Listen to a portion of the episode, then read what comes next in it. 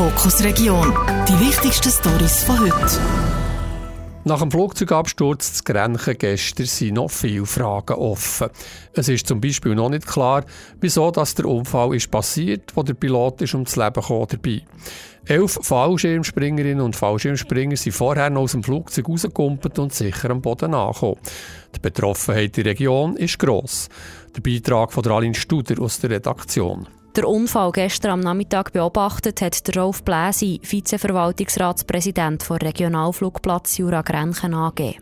Ich war auf dem Flugplatz und habe Richtung Westen geschaut und sehe plötzlich das Flugzeug in Rückenlage in einem steilen Spiralsturz oben runterkommen und habe spontan einfach gesehen, das ist der Para vom, äh, vom äh, Paraclub und der setzt ja Fallschirmspringer ab und ich habe nur gedacht, der Pilot können ja und hoffentlich hat er noch abspringen Das war meine Gedanken in diesem Moment.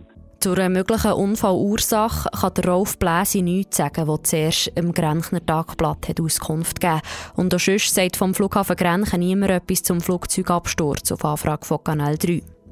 Bei einer jährlichen Kontrolle letztes Jahr war mit dem verunfallten Flugzeug alles in der Ordnung, sagt der Christian Schubert, Mediensprecher vom Bundesamt für Zivilluftfahrt gegenüber aschur.ch.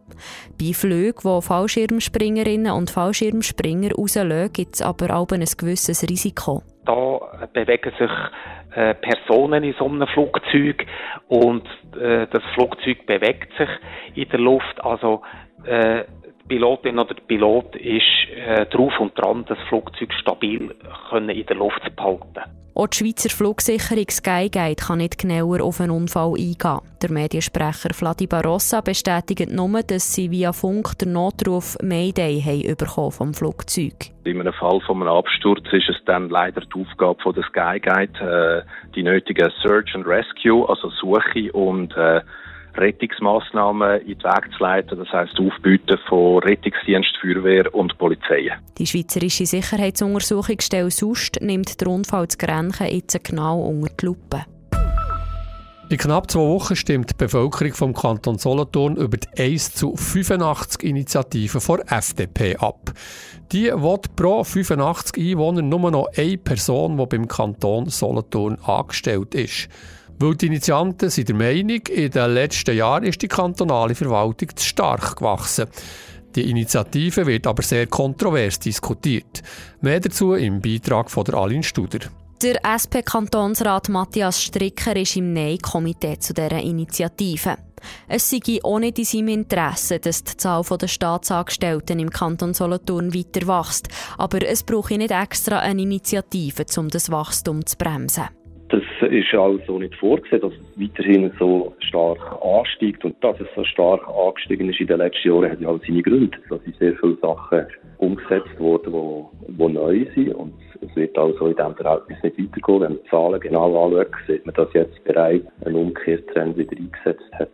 Der Matthias Stricker befürchtet, dass auf mehreren Ebenen Probleme entstehen, wenn die Bevölkerung die Initiative annimmt. Also für uns ist da wichtig, dass wenn der Kanton seine Aufgaben nicht mehr erfüllen kann, weil er einfach halt zu wenig Personal hat, dann äh, ist die Gefahr gross da, dass, dass nachher äh, die Aufgaben der Gemeinde delegiert werden und äh, Gemeinden werden an dem sicher nicht Freude haben. Dass der Kanton seine Aufgaben plötzlich nicht mehr erfüllen kann, weil weniger Leute dort arbeiten, da hat der Daniel Probst, FDP-Kantonsrat und Teil vom Ja-Komitee, keine Angst.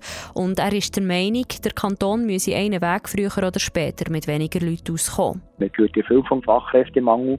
Das heisst, der Kanton, wie auch alle anderen Organisationen, sind eh gezwungen, dass sie, dass sie äh, mit dem Personal äh, sparsam umgehen und wenn die Solothurner Stimmvolk die 1 zu 85 Initiative ablehnt, gibt es auch noch einen Plan B, sagt Daniel Probst. Es gibt äh, inzwischen einen Vorstoß, den ich auch mit unterzeichnet habe. Das ist ein Gegenvorschlag, kann man sagen. Und der verlangt, dass in Zukunft der Kantonsrat bei Stellen, äh, bei neuen Stellen oder allgemein bei Stellen kann mehr mitreden. Die Abstimmung über die 1 zu 85 Initiative im Kanton Solothurn ist am 3. März. Vom Donnerstag bis gestern war Bio ganz in den Hängen der Fasnächtlerinnen und Fasnächtler. Das Wetter und das Publikum haben gut mitgespielt in diesen vier närrischen Tagen.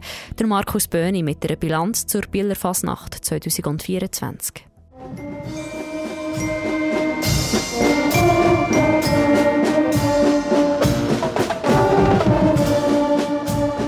Ein Musterli vom Monster Corso, wo wie alles an diesjährigen Bieler Fasnacht bei trockenem und mildem Wetter ist über die Bühne gegangen. Der Präsident der Faschingszunft, Andreas Philipp, ist rundum zufrieden mit der Ausgabe 2024, wie er gegenüber Telebilang erklärt. Ich glaube, es war eine Fasnacht mit vielen Emotionen, mit viel guter Musik, mit vielen äh, gut gelaunten Leuten. Und äh, so kann man weiter arbeiten. Zufrieden ist der Andreas Philipp auch darum, weil das Publikum und die Aktiven altersmässig gut durchmischt waren. Auf dem Radar hatten wir heute aber vor allem auch die Jungen. Gehabt. Wir haben verschiedene Sachen integriert für die jüngere Bevölkerung. Am Donnerstag der Poetry Slam, den wir wirklich das erste Mal versucht haben, ist sehr gut angekommen. Wir werden weiterhin äh, eigentlich den Gisaplatz für die jüngere Bevölkerung äh, fokussieren, den Zentralplatz eher für die aktiven Fasnächtler. Und auch die Kille ist heute zum ersten Mal Teil der Bieler Fasnacht. Und der Gottesdienst hat laut Andreas Philipp bestens mobilisiert. Die Stadtkirche sind auch schon lange nicht mehr so voll gesehen. Und noch etwas ist dem Oberfasnächtler heute aufgefallen. Die Kostüme waren nicht ganz so bunt wie auch schon. Wir hatten, glaube drei Klicken mit einem schwarzen Umhang. Aber ähm, das, ist, äh, das ist auch okay, das ist ihnen überlassen. Und bezüglich Sicherheit hat es laut Andreas Philipp kaum schräge Töne gegeben an Bieler Fasnacht. Es sei sehr friedlich zu und her gegangen. Scharmützel hat es kaum gegeben.